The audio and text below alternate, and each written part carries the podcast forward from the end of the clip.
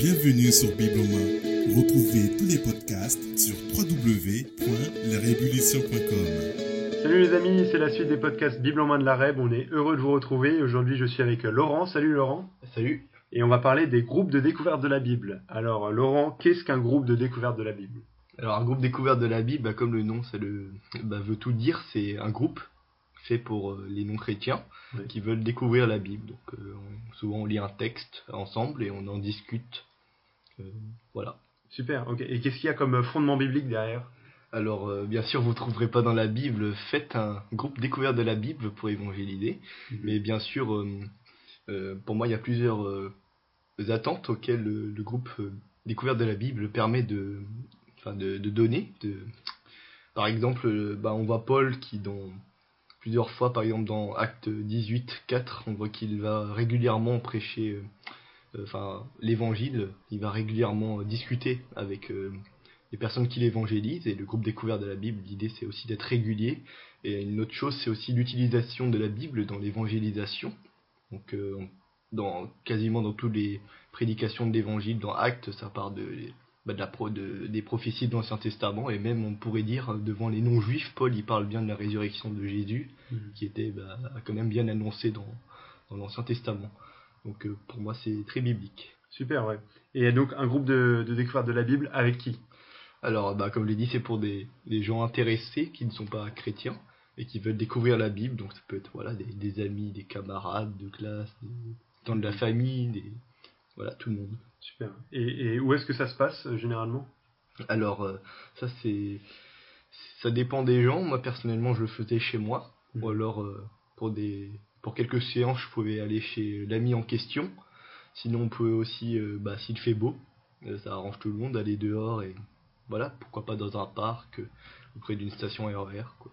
Ok, ouais. Et quand Quel est le meilleur moment ou la, la fréquence ou, Ouais, ça c'est une bonne question. Alors, moi je pense qu'il faut être assez régulier, sinon le, le concept même du groupe découverte de la Bible perd de sa pertinence. Donc, moi je dirais une fois par semaine, c'est pas mal. Et au pire des cas, euh, une fois toutes les deux semaines. Alors pourquoi être euh, régulier, c'est aussi important que ça, parce qu'il y aura forcément des imprévus dans votre, euh, enfin dans, dans ton rendez-vous à la dernière minute. Donc il y aura plusieurs rendez-vous qui vont sauter. Donc si tu te vois, si tu vois ton ami une fois par semaine, s'il n'est pas là une fois, vous allez juste sauter une semaine, alors que si vous voyez une fois toutes les deux semaines, vous n'allez pas vous voir pendant deux semaines. C'est c'est ça qui, c'est pour ça que c'est important. Super, ok. Et est-ce que tu peux nous partager peut-être un peu comment ça se passe de manière plus pratique? Alors, euh, il y, a, il y a deux options, je dirais, pour, euh, pour faire un groupe découvert de la Bible. Soit on prend un livre de la Bible, euh, par exemple, on peut prendre Romains, et on va du chapitre 1 au chapitre 8.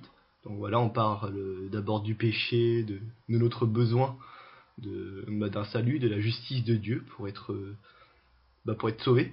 Et ensuite, on parle euh, bah, de ce que Jésus a fait. Donc ça, c'est pas mal. Romains, euh, par exemple, on peut faire un truc sur l'évangile de Jean ou un autre évangile, ou alors on peut aussi faire une suivre une série déjà toute faite par euh, des chrétiens qui ont déjà euh, proposé plusieurs questions à côté de plusieurs textes. Donc, par exemple, je pense au survol de la Bible de Florent Varac, euh, voilà, qui va euh, à partir de Genèse jusqu'à jusqu'à Jésus, quoi. Donc euh, ça passe par les épisodes principaux, hein, la création, la chute, les dix commandements, Abraham, Jésus-Christ, sa mort, sa résurrection. Et après, euh, deux autres options, on peut faire les sept miracles au signe de Jean. Donc euh, dans l'évangile de Jean, il y a sept euh, miracles. hein. Jésus qui transforme l'eau en vin, Jésus qui multiplie les pains et les poissons, Jésus qui ressuscite Lazare. Ou alors on peut aussi faire une série d'études sur les sept je suis. Donc euh, il y a plusieurs euh, je suis dans l'évangile de Jean. Je suis le pain de vie, je suis la résurrection et la vie. Donc c'est la, même chose qu'avant, mais plus sur les je suis. Après euh, quelques derniers principes que je dirais très importants. Bah déjà le but c'est de pas trop parler, c'est de vraiment faire découvrir la Bible par la personne, enfin qu'elle découvre par elle-même. Ensuite il faut pas faut pas être trop nombreux pour faire les groupes comme ça parce que plus on est, plus on plus c'est l'ambiance est moins euh, privée, intime. Donc euh, vaut mieux être euh, deux à trois, je dirais. Ensuite, il faut bien expliquer les mots euh, compliqués. Hein, euh, propitiation, euh, agneau de Dieu, il faut dire ce que ça veut dire, sinon elle va rien comprendre, la personne. Et euh, il faut prier, prier, toujours prier, compter sur Dieu pour ça. Ouais, amen. Merci Laurent pour euh, tous ces conseils, tous ces partages. Maintenant, on est vraiment motivé pour pouvoir euh, commencer un groupe de découverte de la Bible. Donc, on espère que c'est votre cas aussi, que vous allez euh, vous lancer. Euh, N'hésitez pas à nous partager en commentaire vos avis, vos retours, vos expériences. On se fera un plaisir de les lire. Et de notre côté, on se retrouve la semaine prochaine pour un nouveau podcast. Bonne semaine à tous. Salut les amis.